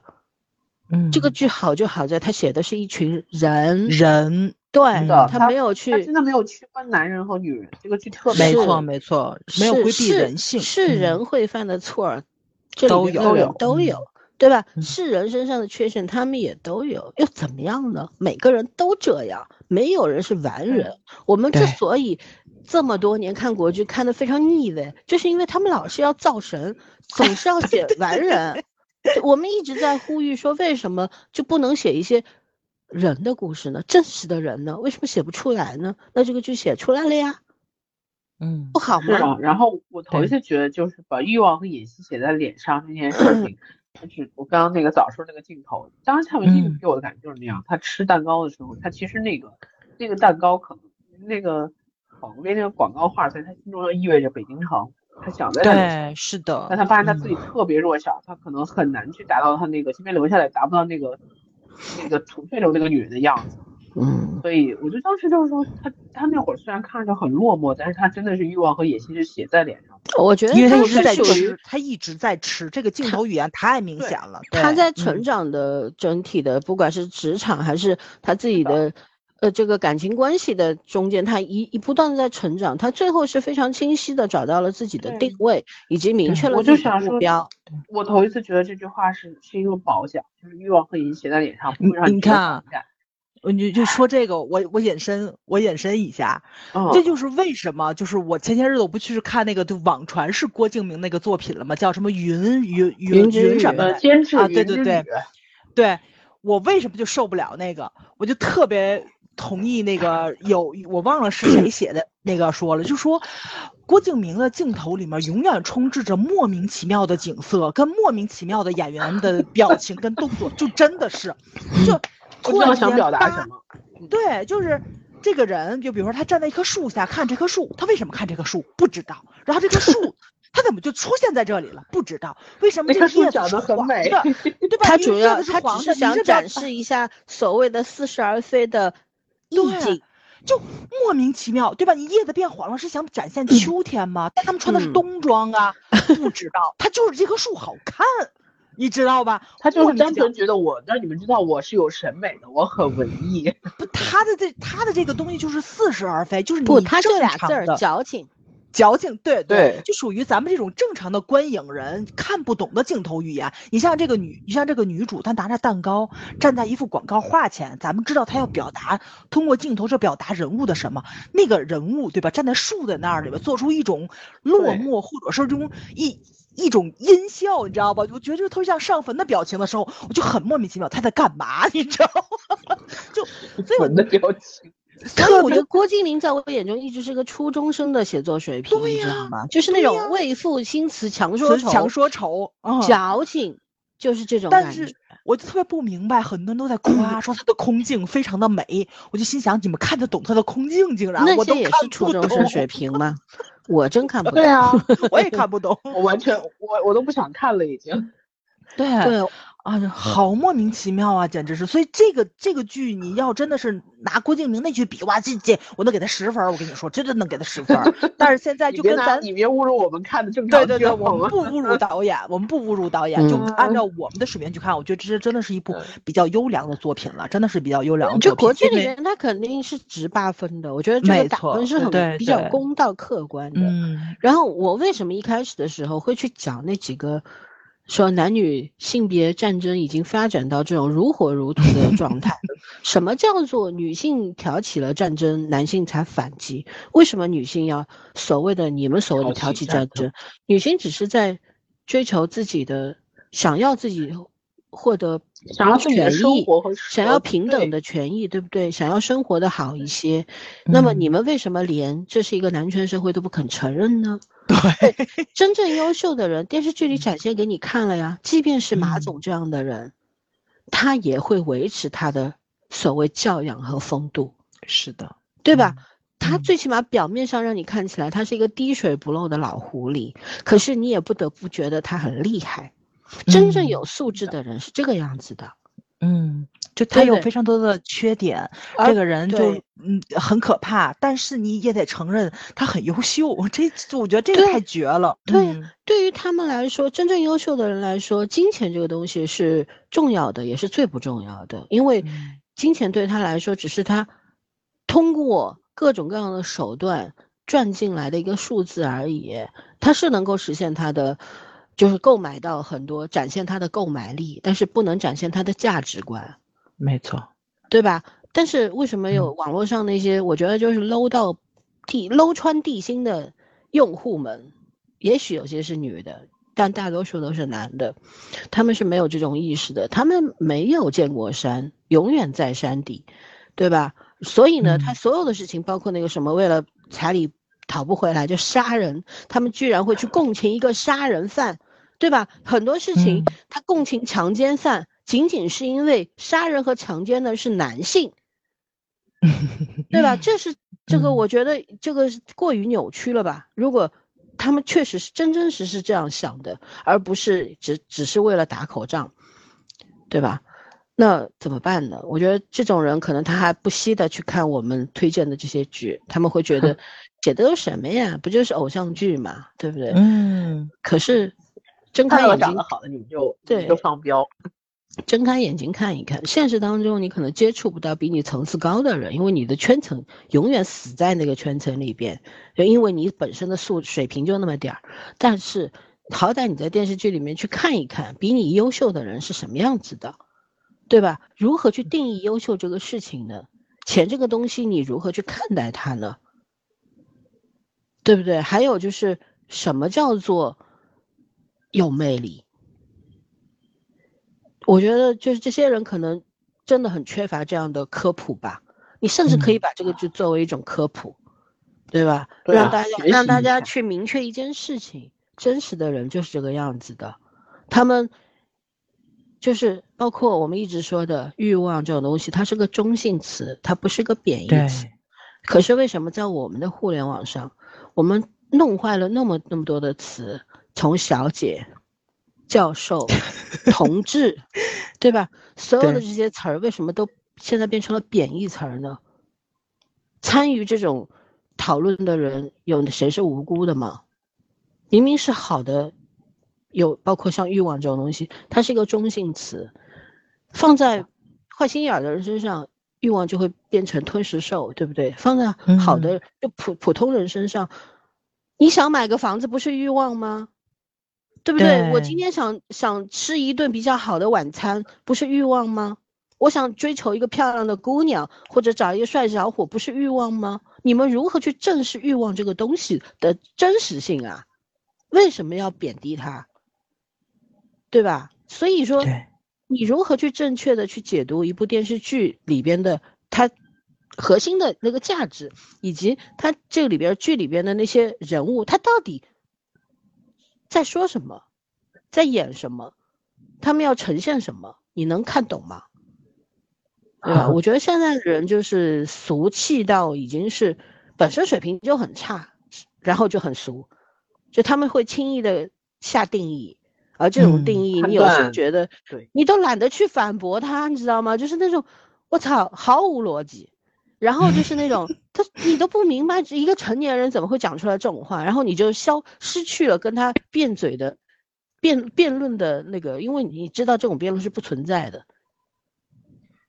这就是要和一个和你水平差不多认知的人去辩论才有意义。我一直说讨论要在同同温层里面实现，要不然就不要讨论，没什么好讨论的，对吧？因为如果是带着攻击的目的的话，他把可以把任何正常的事情或者普遍存在的事情说成一个很坏的事情，把一个普通的人说成一个很坏的人，因为他的目的就是仅此而已嘛。对，那我我是我也是在引申，我就是说，我们有时候看剧啊，我为什么喜欢看弹幕？我开弹幕看，呃，我不太会受刺激，但我有的时候会觉得有点好笑，就为什么有？但有的时候我也会去观察嘛，就有些剧里边你会看到，有些剧里面好像哎，渐渐的这种毫无理性的弹幕变少了。也有可能那些人不看这个剧，但是也有可能就是他们也在进步，对吧？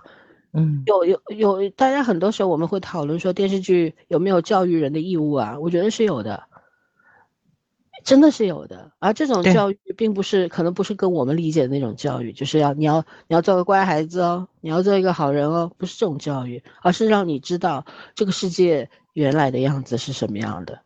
没错。而我们讨厌的就是那种把真实世界写成童话世界的人，真的呀，嗯，对，所以，所以我们还是比较推荐这个剧的。你就是为了韩东君那张脸，为了他穿 西装那个，对吧？那那个德行，那个样子，我觉得去看一看也不冤，是吧？值得，嗯，是，而且就是说，虽然。他是有很多套路东西在里边，但是呢，他的这个编编剧导演的进步是很明显的，肉眼可见的呀。我们相信下一部剧出来的时候，他会比现在好，嗯，肯定会比现在好，因为他的那个成熟的东西，而且他现在是做了减法，但没有彻底减好，下一次可能这个减法就做到位了。而且就是咱得承认，就是咱们国产的都市剧特别难写，真的很难写。就是你，你既得脱离现实，然后你还得依托于现实，对吧？就是你写的特别的现实，大家也看不下去。嗯，我以前跟一个写作的朋友聊过关于都市类小说为什么难写的这些原因，一个就是早上说的这个，还有一个就是什么呢？因为你写一个玄幻故事，反正谁都不知道。到底玄幻世界里是什么样的？你尽尽可能编吧，只要不不太 逻辑不要破掉就好了，自洽就好了，对吧？然后你写武侠，你只要其实突出一种精神就可以了。武侠世界就武侠精神嘛，江湖义气嘛，你把这东西写好就可以了。但是为什么都市故事难写呢？因为它就是跟你的真实生活经息息相关的。你写一个很悬浮的人，写一个很悬浮的事件。大家一眼就看到了，就看破了嘛，对吧？为什么有些人就是总是扁平化？要不就这个人极好，要不然就极差。就是我常常就觉得，就是我有我有的时候写小说的时候也会犯同样的错误。就曾经啊，现在不怎么写了，以前也会去，就是不自觉的刻意去雕琢这个人的品质，而从而忽略了他身上也会有阴暗的东西，这是不正确的。嗯，对吧？你要写一个活生生的人，一定要去还原这个人身上所有的组成部分。是，他有可能有瞬间，他就是像恶魔一样，他会生出恶魔的念头，对吧？就我我我就讲讲我我那位我非常欣赏的搭档，这两天我不是前两天不是有点感冒嘛，然后我就说我我去医务室也好，我做抗原也好，我就测不出来阳，对吧？我说。我说可能就是之前一一周在外面，然后空酒店空调比较冷，或者说突然很热，就冷热失调了啦。还有就是长期的就坐了好几回火车，可能就是这个密闭空间的环境不太好。我本来就是有一个鼻敏感，有一个咽喉炎，对吧？体质也不是很好，可能就因此感冒了，就多重原因素嘛，抵抗力差了嘛，人疲劳了。结果你知道你知道我搭档说什么吗？他说，嗯，也许你是隐形。这个阳性呢，就是测不出来呢，你也不戴个口罩出去。我说那如果你是我的话，你戴吗？他说我不戴啊，我可能会觉得我阳了，我也会出去，就这样出去。我说你你倒是蛮有破坏性的。他说你知道吗？人有瞬间就会有这种念头。嗯，我们后来因就这个对，有就这个东西，从心理学的层面去聊了特别多，在节目里就不展开了。但是我觉得，就是即便是他这样的人，在我眼中非常优秀的一个人，他毫不避讳的告诉我，我有时候的念头就是这样。当然他没有这么做，他阳的时候口罩戴的可好了，也不出门，因为他已经二阳，已经阳过了，我还没有。然后呢，但是他说我其实躺在家里边头痛欲裂的时候，我真的有有的时候我就想破门而出。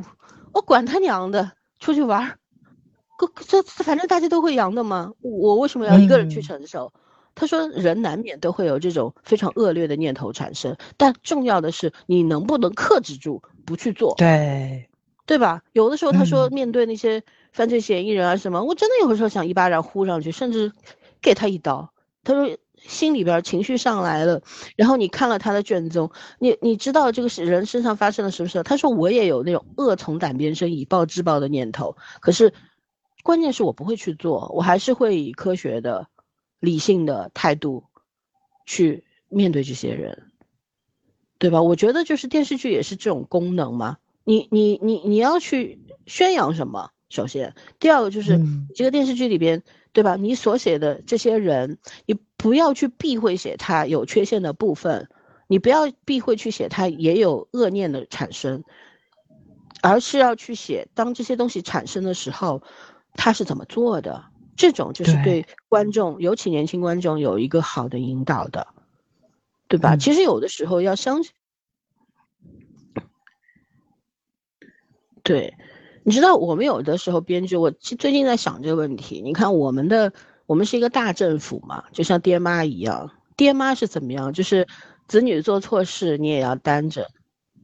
所然后你你作作为爹妈，你有了掌握了这个家庭的权利，可是你也要去承受这孩子们，对吧？做坏事儿或者做的不够好的那个结果，这是一个事情。但是呢，有没有做到这一点？呃，咱先不评论啊，不不敢评论。那我们的影视剧的创作者们其实也有同样的问题，你知道吗？他们也会想着，就是说我我只掌握掌控这种编辑的权利，就是我想让你们看什么就看什么，我想要创作的角色，我想要他怎样贬是贬，圆是圆，但是丝毫不会去考虑受众的感受。他们也会有这种。过头的自信，以及那种莫名其妙的责任感，就觉得啊，我是掌握拿笔的人，我是掌握导导筒的人，所以呢，你们只能听我的。有了这种想法的创作者，他是写不出好东西来的。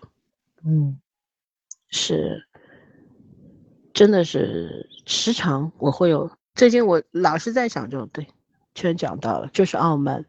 就是我写什么东西，包括我们审核的这种标准是没有标准的，变来变去，今天这样，明天那样。所以呢，我也理解这些做制作的人，他也很难嘛。有的时候写一个东西，最近是可以写的，他妈到审核的时候不行了，要划掉，那我整个架构就破掉了，我怎么办？可能就乱，为了赶进度就乱塞一点元素进去，就变得很无聊，对吧？可是有的时候，既然你是在这个行业里面做的，你大致上的创作方向，它审核的点在哪里，你大致上是可以规避掉的。那么你，你只要去写一个比较都市小说，你就写一个正，就就一个普通人的生活，不管他是精英也好，白领也好，什么也好，他就是个普通人啊，他不是特权啊，他也不是罪犯啊，对不对？你就写一个普通人的，还原他本身的样子就可以了呀。那为什么有些人就做不到？我觉得他们就是有那种，那种双引号自信，就是我想给你们看什么，你你们就只配看什么。我怕你们看不懂，我怕你们做不好，就是这样。我怕我写的太深了，你们看不明白。嗯，现在很多的，就是我觉得社会矛盾，尤其这种这种关系里的矛盾，就是说，观众们日益增长的审美水平。步步提高，但是他们的创作水平还留在原地，甚至在倒退，这个就是矛盾了，对吧？嗯嗯，而且而且这个，对呀，不有可能他们是有这个能力的，但问题是他们觉得可能观众还看不，我们随便怎么写，观众都会接受的，或者说我们写的深一点，他们就看不懂，那我们就不要去做那么难的事情嘛。老孙，你说的这个现实已经发生了，你没发现好多剧铺了之后，编剧、导演都出来说吗？写小你没看懂，哎，你没看懂，我得告诉你们，我这个镜头在在表达什么，我就特别无语。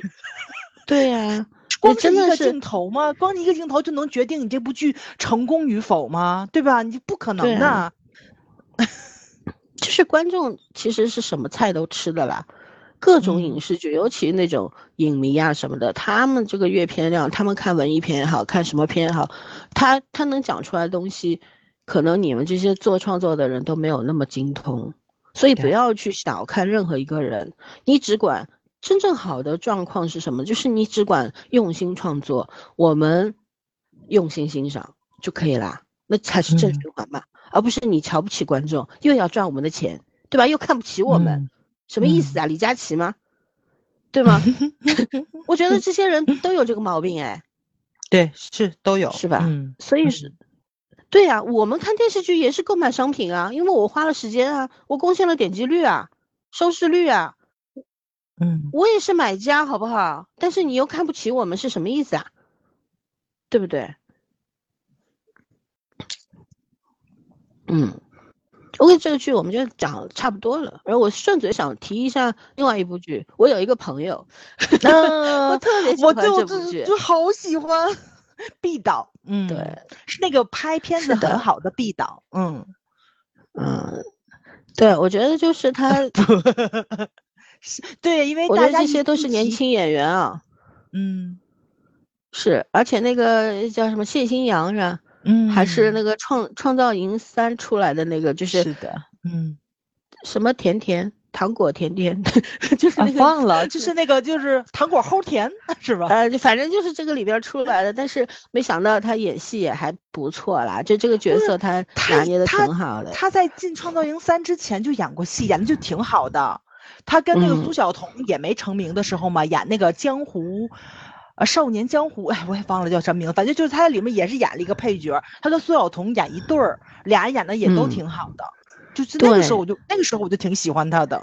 对，反正这个剧呢，我们其实就很推荐大家去看。就是有很多看到有很多人说，我们是去看零七幺三，在第一集里面不是他们在拍综艺的时候，就是有去为了挣生活费去客串了这部剧嘛。结果这个剧出来之后有互动了，你知道吧？有很多零七幺三的粉丝就去看，结果有很多人就留下来了。觉得靠，这么这么有意思吗？这个剧它里面就会，我觉得有一种古早武侠剧的那种感觉了。对吧？就是在里边讲那种，反正有一个什么江湖组织啊，总是要去以暴制暴呀，有这个黑暗规则呀，对吧？他也不是官府，他也不是衙门，衙门，然后他就是要去处决你啊，觉得你这个门派不好，我就要杀掉你三成的人，对吧？给你留一点人。这样子，他灭了很多的门派，甚至有些他破坏了这个这个门派原来的格局啊，包括他们的房子啊什么的。而江湖上就是每一个门派都受其遭就是伤害了，然后都遭殃了。所以呢，这些失意的少年们离开了师门，出来，就是可能是为了同一个不同的目标，但其实是回还原到同一件事件上面，对吧？他们在。互相靠拢，成了朋友。三个不搭架的人，一个很无厘头的方式靠近了。是也也不是，是因为三个人都要查清真相。对，就是那个谁，就是他们不三四五吗？呃，孟孟三希他是三，他呢是为了朋友，就是查朋友的死所以他是友情。对对对，其实都是跟这个这个门派有关系的嘛，对吧？对对，就是跟江湖的事情是有关系的，就是所有的他们的。呃，亲情、爱情、友情、死亡的人都直指这个门派，所以他们就跑到这个、这个、这个、这个城里面，这个慕云城，对吧？就就来查这个案子，对对，就是本本身三个人的目标看上去是不一样的，实际上为的还是同一件事情，同一件事情。对的，所以呢，它这个其实这个逻辑就很顺嘛。所有的东西它这个架构搭好了之后，它填充细节就我觉得还蛮精巧的。包括里边也会讲一些比较无厘头的东西，就是，但是它在展现无厘头的过程当中，突然给你一个点，对吧？回归到了，比方说我怀念我的师门，我怀念我曾经的岁月。我在意我的朋友，可是回不去了。他突然给你一个感伤的情绪在里面，一个点，然后呢，你又被触动到了。哎，我我就觉得挺精巧的这个方法。而且而且，毕导的作品有一个最大最大的优点是我特别特别喜欢的，就是他所有的女性角色非常的棒。就是他，即使是在讲校园剧，或者就是因为没有你没有出来工作嘛，还是在讲这种江湖剧，它是古代，但是所有的女性都是现代女性的标杆性人物。就这位叶武之也是又达到了一个新的高度。我们叶武之喝酒赌钱看黄书，但我们是好女孩儿。真的非常非常的绝，就所有的男人都不敢承认自己看黄书的时候，他说我看过，然后就特别特别的帅，你知道吧？而且他呃那个就是，哎呀，这个东西就怎么说呢？就是大家去看就好了，就你会喜欢上里面所有的女性角色。他你如果真的要掰一个细节把它讲透，其实还蛮难的，因为。不同的观众，你知道吧？对，不同的观众去解读。因为根据自己的心境啊，自己的这个怎么说呢？观念啊，你可能解读出来东西是完全不一样的。但是你又会共同的被某一些点给打动到，比方说孟三希怀念他的那个朋友，朋友，然后包括那个朋友跟他说，就是你最终还是一个人的。但是他从他的新朋友身上又明白了，又找到了家的感觉，对，又明白了一件事情，我可能并不。并不是，或者说我人生最后是一个人的，可是，在过程当中，我是可以有知己的，同行可以有兄弟的，对，是就这这种转变，他用了一个非常具体的一些事件去推进，然后达到这个效果的时候，我也会觉得哦，这个剧本写的是很很聪明的，很有智慧的。对吧？但是它里面有很多无聊的东西，就是很多台词就特别的打动我嘛。就比如说他们那个遇遇鬼，对吧？就就有鬼。然后呢，孟三希一直都在说没有鬼，那是一个宗师，因为看见他的脚嘛，说他他飘来飘去，说他轻功高，说那是一个宗师。然后所有人都说世界上有这么无聊的宗师吗？他说当然有啊，一个无聊的人变成了宗师，他就是无聊的宗师。我突然间就笑喷了，我就真的就就你们明不明白？那种感受，就说有一个学霸，他就是非常非常的能耐，他可以去做任何事情，但是他就是不要去做对社会有意义的事情，那也很正常这件事情，对吧？因为你你看看，咱们想象达达芬奇是一个多么牛逼的人，他如果。不管他干哪一个行业，他可能都是一个非常顶尖的人物。他留下来的手稿啊，什么都觉得这个就这人是穿越的吧，就这种感觉的。但是他就是给权贵去画画，你你你这东西你就没办法说，对吧？就所以他这里面很多那个点其实是很哲是很哲学性的。对对对，就很哲学性。就是我真的我非常牛逼的时候，我就要去做那种社会意义上就是一定要给成功人士所谓有价值的事情吗？对，不是的。对对对，我也可以做一些我喜欢的事情啊。嗯，没错没错。这是这是什么呢？就是一个具有在你眼里具有神话意义的人，突然落了地，他做了一个普通人的。然后做了一些在你看来最无聊的事情，但是你你要做的你要完成的一个目标是什么？就是去理解它，并且肯定这种价值的存在意义，对吧？因为他的快乐也很重要。对，没错，没错，对吧？自我价值嘛，对，他的快乐也很重要啊。对他来说，这个最重要了，比他创造什么为 人类进步而奉献终身更有意思。为什么不可以呢？你为什么要去替他可惜呢？嗯，是的，是的，他完不成，对呀，你有本事你上嘛，为什么指望别人呢？所以我觉得这就比咱看的好多仙侠剧都有意思，就是一个神仙嘛，对吧？三界都不管了，去谈恋爱，我觉得这个比那个还还要高明的多了，对吧？至少他不祸国殃民呢，他只是扮鬼吓吓人而已。对呀，他他可能他也不是因为什么走火入魔，也不是因为什么，就是觉得呃，我我反正我我我我这个我心向地狱的那种感觉，就是 我我已经觉得活着没什么意思了，所以我要弄死你们。他没有啦，他就是调皮一下嘛。对呀，就调皮一下嘛，逗逗你嘛，跟你们玩嘛，这 样子。所以。看的非常开心，真的很开心。对，所以，我这就是说的，就有一些无厘头东西，它其实挺像周星驰的那种电影里边的东西。就有些东西你看上去特别无厘头，哎，但是你深想又很有味道，它又颇具深意，对吧？还有一些哲学意味在里面。就觉得挺逗的这种，嗯，对，你能能够写出一些这些台词来，说明这个编剧本来就挺挺通透的一个人。毕导真的很厉害，就我们一起同过窗就是他的作品，我不就很喜欢吗？嗯，对，很厉害。嗯，对，所以呢，就是推荐大家去看嘛。还有就是已经完结的那谁，呃，景甜大甜甜的那个剧，灼灼灼灼风流。哦，跟那个谁演的也是古装那个是吧？啊，冯绍峰，嗯，对他也是，也挺好看的，也也是讲说就是一个 架空的朝代嘛，就是说，呃，女子可以当官，嗯，女子可以当官，可以，对，然后后面就是，其实就是我觉得就一群中年演员去演了一个偶像剧嘛，然后显得周翊然。显得周翊然特别的呆和年轻，对，特别年轻。然后你像王丽坤，对吧？演的那个大公长公主，是。其实看到最后的时候，我觉得就是男女主的爱情对我没什么吸引力。我觉得他们俩就一直就是那种很常规的。但是我反而很喜欢徐海乔的那个那个角色，就是到最后。对，我知道他会这样死，但是他死的时候，我还会 默默的替他觉得，哎呀，惋惋惜，真的是，就就是他又写了一个我们小时候看武侠小说啊，或者说一些言情小说里边那种可歌可泣又可悲的人物嘛，就这种也其实也是很很套路化的，哎，但是他就是写好了，然后他又演好了，对，对他里边很干脆。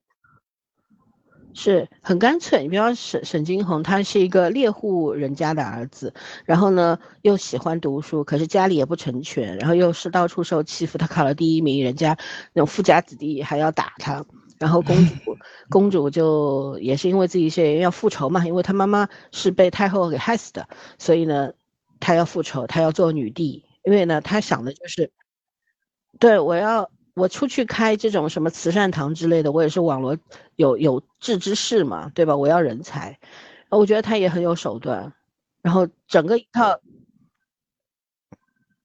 很有野心。但是最后沈金红会背叛他，是因为他引狼入室嘛，他去那个什么，对吧？去把把勾结他们长久的敌人过来完成他的。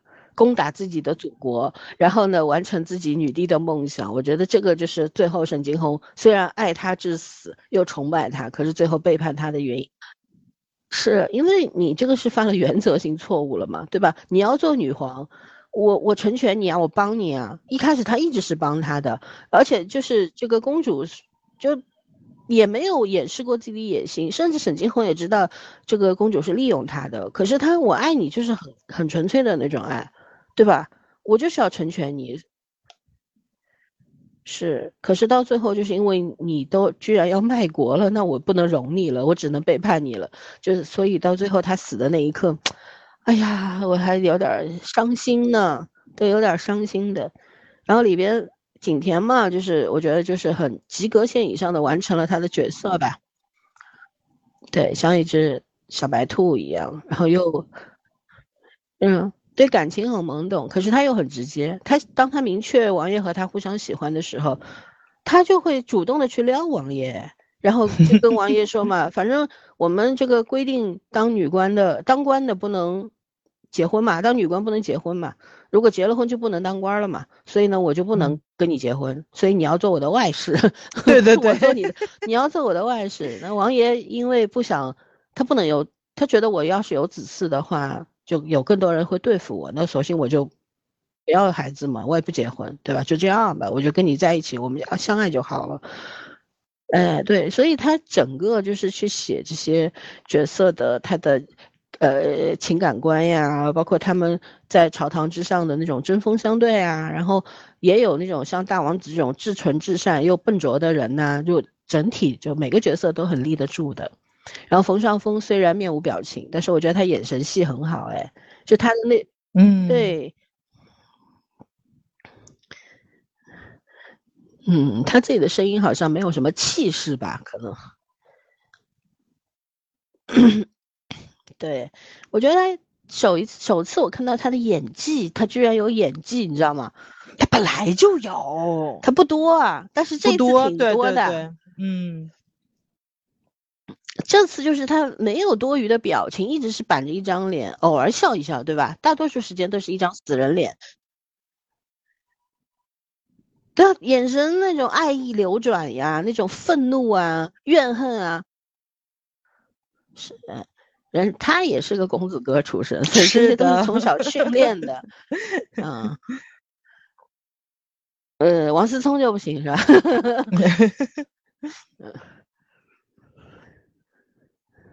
我觉得他骑马好帅，是真的。呃，他是会骑的，嗯。然后骑马真的很漂亮，很帅气。然后周翊然嘛，我其实是为了周翊然去看这个剧的，我可不是为了大甜甜。但是呢，就是在周翊然在里面，只能说是，呃，面对着一帮实力派的一帮实力派演员的时候，他没有拖后腿，他没有拖后腿，他是他是偶像剧演法，人家不一样，就是这样。但是呢，他也没有变成拖后腿的人。也就是及格线完成，嗯，还行还行，这孩子，嗯，啊，然后反正后面嘛，又是犯了这种类似的就是国产古装剧的这种错误，就是结局都是很潦草。那公主，什么他的整个计划破败，他计划了这么多年，破败掉就很好像就说破就破了，就这么容易被打掉了。就像我们看那个小五座的时候也是一样的。嗯，就是那种感觉，最后一两集就在干嘛呀？就那种感觉，你知道吗？也是啊，至于被他算计了这么多年吗？这么一个，这么一个有智慧的人、有手段的人，他居然就这么败了，就那种感觉挺不好的。是的，嗯，好吧，反正就推荐大，嗯，可以看的下饭剧，看着玩玩还是可以的，也不是很长，四十集。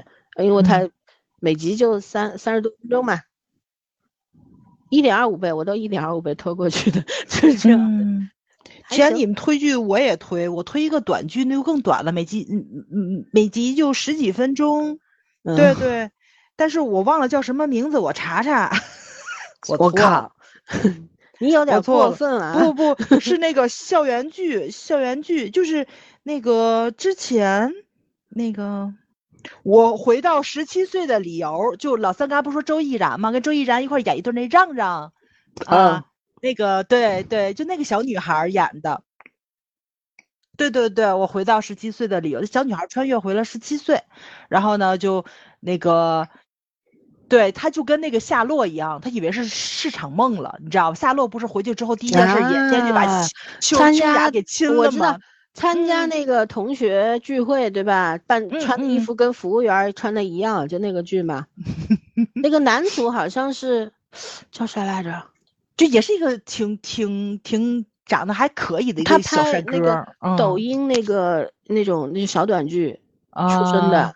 是的，是的，对对，我死了，我一下叫不出来，就还挺好看的，就大家可以去看一看。就故事其实没什么特别复杂的东西，就还是那种回到过去互相救赎，然后一段感情开花结果啊什么的，都特别特别的短。但他看了一集，我觉得还行，但是我后后来就是他说是要在快手看的，我就没去看了。嗯，我我我我这有资源嘛？对，那你就分享一下给我们呗。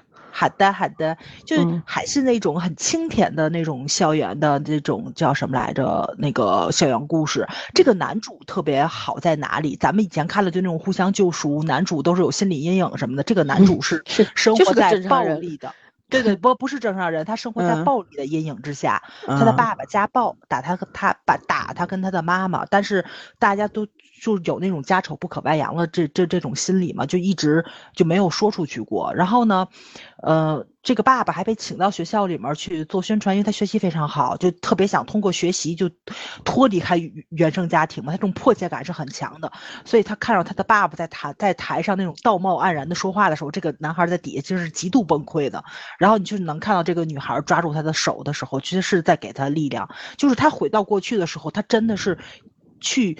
做事情了，因为他发现了这个男孩是活在家庭暴力的阴影之下了，这就跟咱以前的那个剧就又不太一样。很多人回去就是弥补遗憾吧，找回自己的爱什么的，但他回去的时候，还这个救赎的套路，我觉得还挺有意义的，就是展现的也挺好的。就你其实是能够看到，就是在咱们生活中，可能这个暴力真的是无处不在，就很多时候咱们其实是没有办法发现的。咱很多时候是没有办法发发现的，隐藏的足够好啊，或者是怎么样的，它其实是可以掩盖掉的，因为大家可能都有一种羞耻心理。但是我觉得他把这个事情放在了一个校园剧里面去讲，其实就是老三说的，剧是有意义在的，你是要教给孩子们遇上这种事情，你怎么样去处理这个问题。对。对吧？就是我年轻的，我年少的时候无法解决的问题，我长大以后我是有能力去解决的。去解决。我是应该，我是选择去解决、去和解，还是选择继续逃避呢？或者说，就葬送到自葬送掉自己的一生呢？这都是取决于你自己的。那么这个这种剧，我理解，我没看啊，但我知道早上在说什么，就是呃，通过这样的作品，然后让大家明白，并不是说你。童少童童年少年时候的阴影会伴随你一生，你完全是可以有勇气的站起来的，对吧？对，拥抱你自己的人生的，嗯。对，所以就推荐大家去看一看，我觉得拍的还是很好的。就咱现在的短剧，优秀的短剧是越来越多了，就是也不能用老眼光去看他们，觉得都是什么狗血，就是那种龙王的邪嘴邪魅一笑，也不是这一种了。就也有很多比较有意义的故事是在发生，挺多的。其实抖音上有很多那种短小的甜小甜剧嘛，它就是一些民间的这些爱好者他自己拍的呀，然后他们。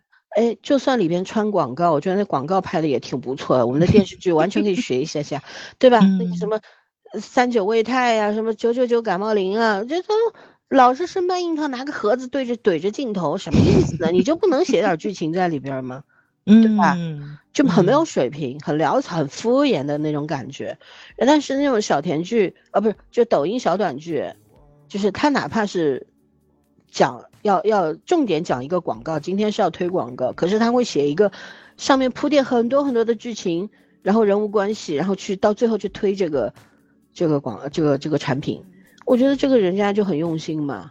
其实观众可能没什么水平，跟你们这个掌握的经验水平不一样，理论知识也不具备，可是我们有眼睛啊，对吧？我们能感受到你是真诚的还是敷衍的呀？是不是这个道理？对吧？你真诚，我们也真诚嘛。你瞎搞，那我们也不把你当回事儿嘛，就是这个样子。嗯，是的，嗯，对，OK，那我们今天就讲了一些，讲了剧，然后也推了剧。对呀，反正就下一下一集我们就要来聊聊久违的韩剧啦。对。叫超异能族，我们下一期会聊这个，因为我有很多是韩国的 S 战警是吧？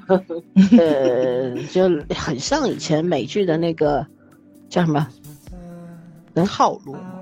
嗯，不是那个有一个剧叫什么《黑罗》，还是什么？反正就是讲那种，嗯，是这个剧吧？就是讲那种，呃，有有特异功能的人，什么什么的，觉得挺像。哇。美剧反正很多种题材，哎，反正就是对超级英雄这种，对吧？那对，反正好像是说，呃，这个剧是我看到里面有弹幕写的，说是这个角色是原创角色。那我在想，是不是买了版权然后改编的呢？我没有去做功课啊，我剧是在看，但是具体的还没有去了解。所以具体东西我们下一期节目再聊，先给大家做个预告，好吧？那就今天就到这里啦，拜拜，拜拜。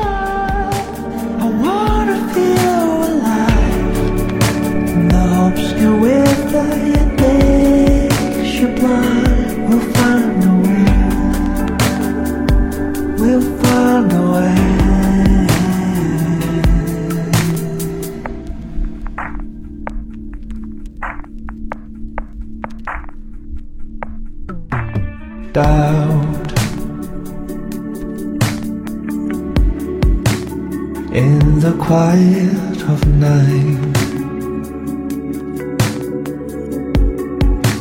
as wonder if we're right,